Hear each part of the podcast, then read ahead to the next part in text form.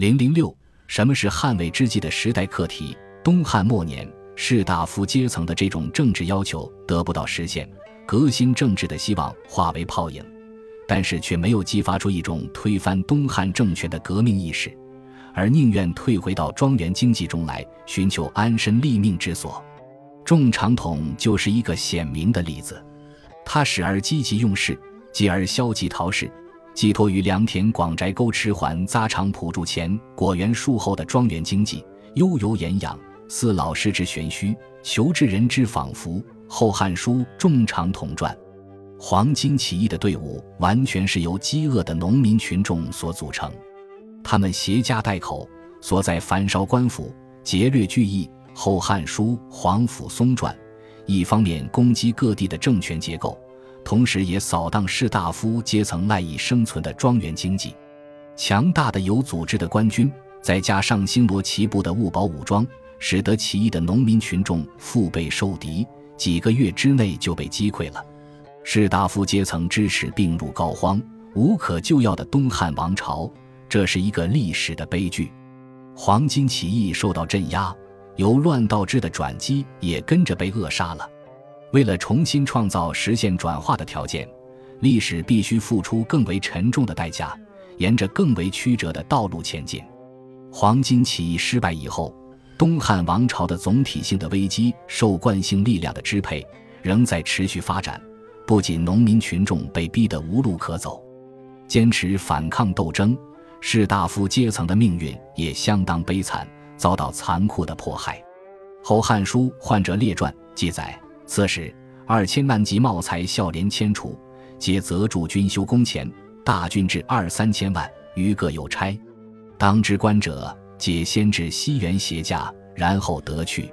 有钱不避者，或至自杀。其守轻者，岂不知官，皆破遣之。时巨鹿太守河内司马之新除，已有清明，减责三百万。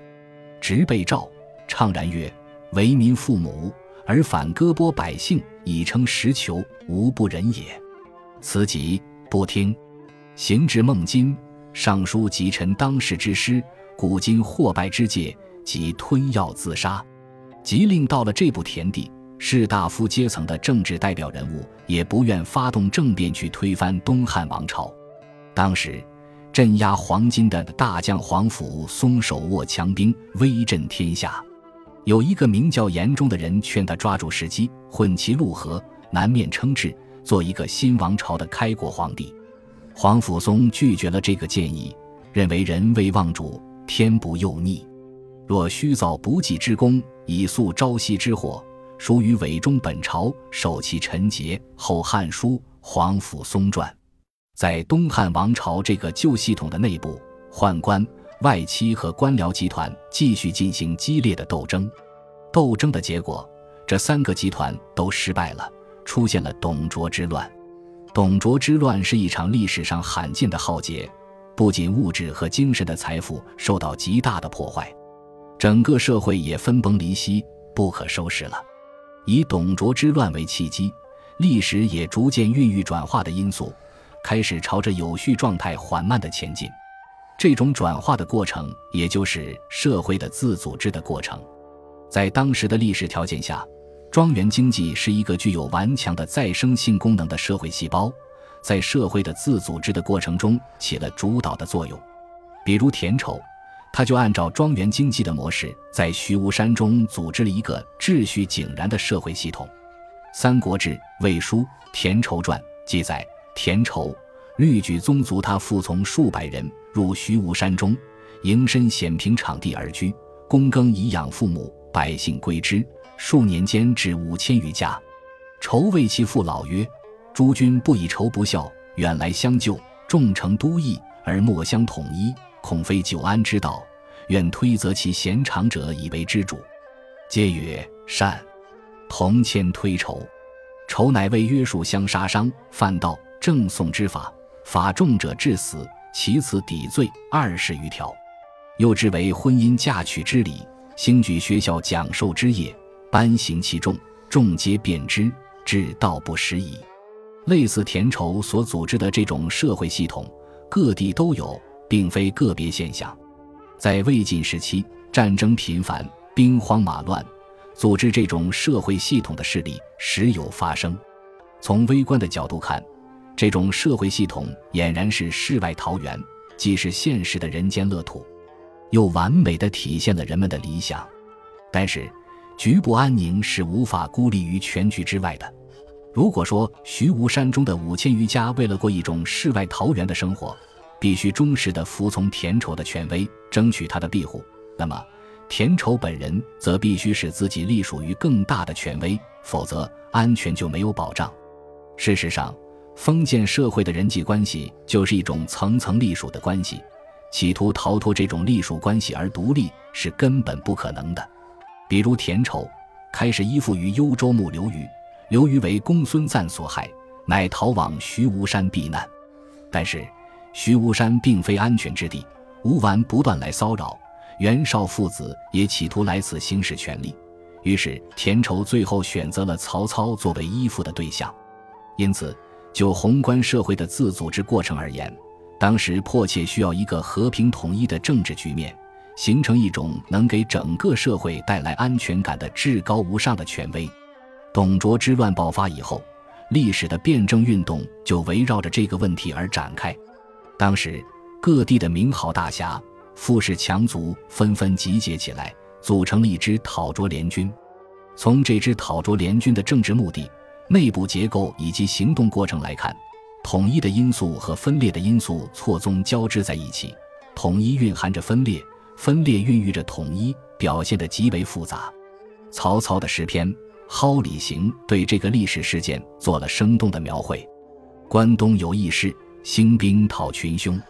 初期会盟津，乃心在咸阳。军合力不齐，踌躇而雁行。势力使人争，四海自相枪。淮南帝称号，客喜于北方。铠甲生机师，万姓已死亡。白骨露于野，千里无鸡鸣。生民百遗一，念之断人肠。应当承认，这支讨卓联军的政治目的在于谋求国家的统一，企图消除混乱状态，把整个社会重新组织成为一个稳定的系统。这个政治目的反映了当时各阶层人民的共同愿望，是符合历史潮流、具有进步意义的。但是，这个联盟却蕴含着分裂的因素，军合力不齐，势力使人争。不能形成一个坚强的领导核心，达到预期的政治目的。其所以如此，并不是由于参加联军的各地州郡长官本质上代表了分裂割据的势力，压根儿反对统一。如果真是这样，他们万里相赴来讨伐董卓，也就多此一举了。各地州郡长官在他所在的那个地区，本身就是一个统一的因素。但是，根据封建社会的层层隶属关系。只有造就了全国性的统一局面，地区性的统一局面才能得到真正的保障。初期会盟金，乃心在咸阳，说明各种地方势力并不满足于群龙无首的分裂割据状态，而把完成国家的统一大业作为共同奋斗的目标。问题的关键在于，这种仓促组织成的联盟缺乏一个有效的协调机制，不能缓和。平衡各种地方势力的利益矛盾和意见分歧，结果是人怀一心，互相火并，联盟瓦解，军阀混战。不仅统一的目的没有达到，反而陷入更大的分裂。生民百遗一，念之断人肠。这种悲惨的局面迫使人们去重新探索统一的途径，由各地州郡长官自动组织起来，谋求国家的统一，营建类似中央政府的那种权威。这在中国封建社会的历史上是一件新鲜的事物。虽然各地州郡长官所拥有的政治军事实力参差不齐，但是他们的地位是平等的，和官僚系统中的那种层层隶属关系不同。由于他们是地方势力的代表，为了维护本地区的特殊利益，所以特别重视地位上的平等，不愿意受到侵犯。在这种情况下，唯一有效的协调机制就是平等协商。重大的决策要通过集体讨论做出，既要照顾全局的利益，也要照顾局部的利益。但是，中国封建社会的政治结构只能产生等级制的同属关系。大乱之后，中央的权威打破了，各地方又难以产生一个有力的统治者，必然要出现群雄割据的局面。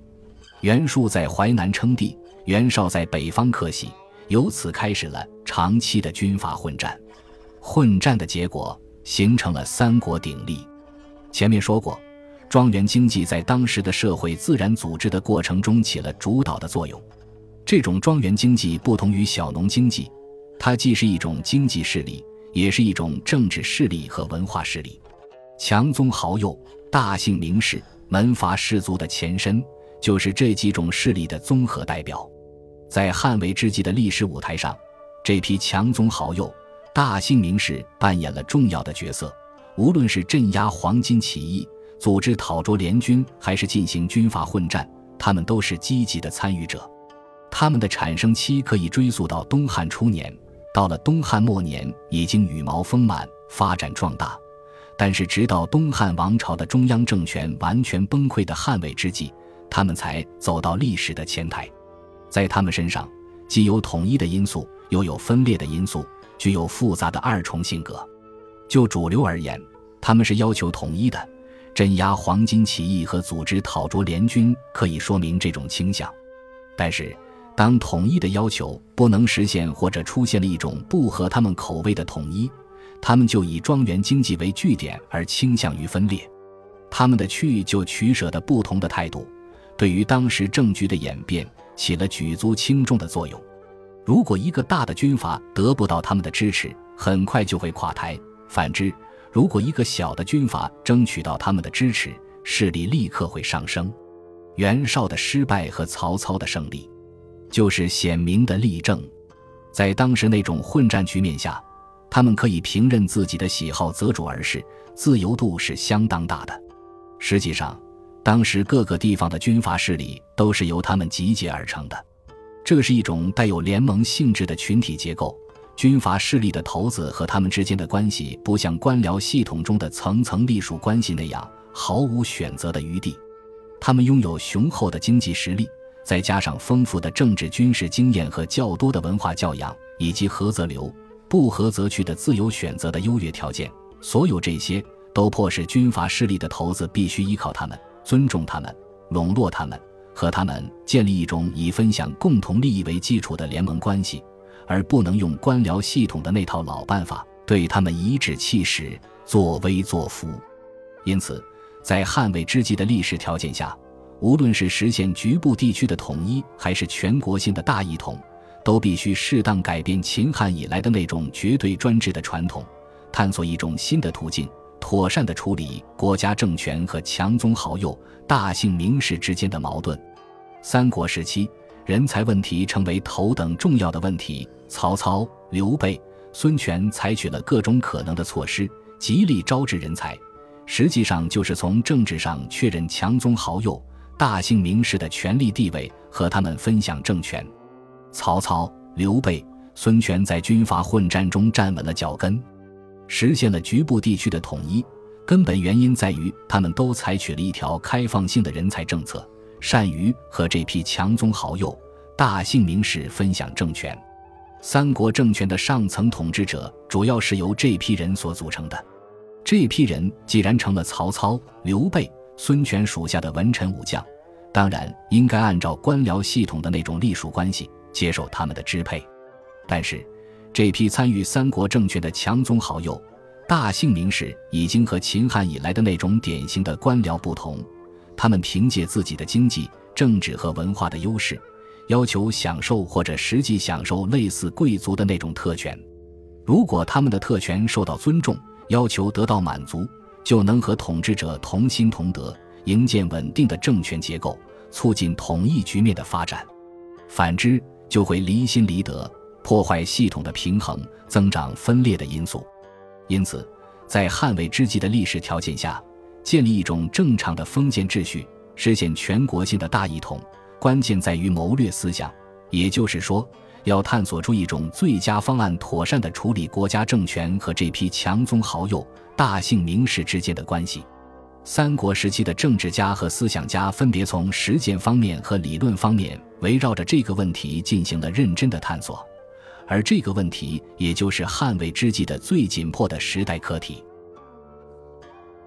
本集播放完毕，感谢您的收听，喜欢请订阅加关注，主页有更多精彩内容。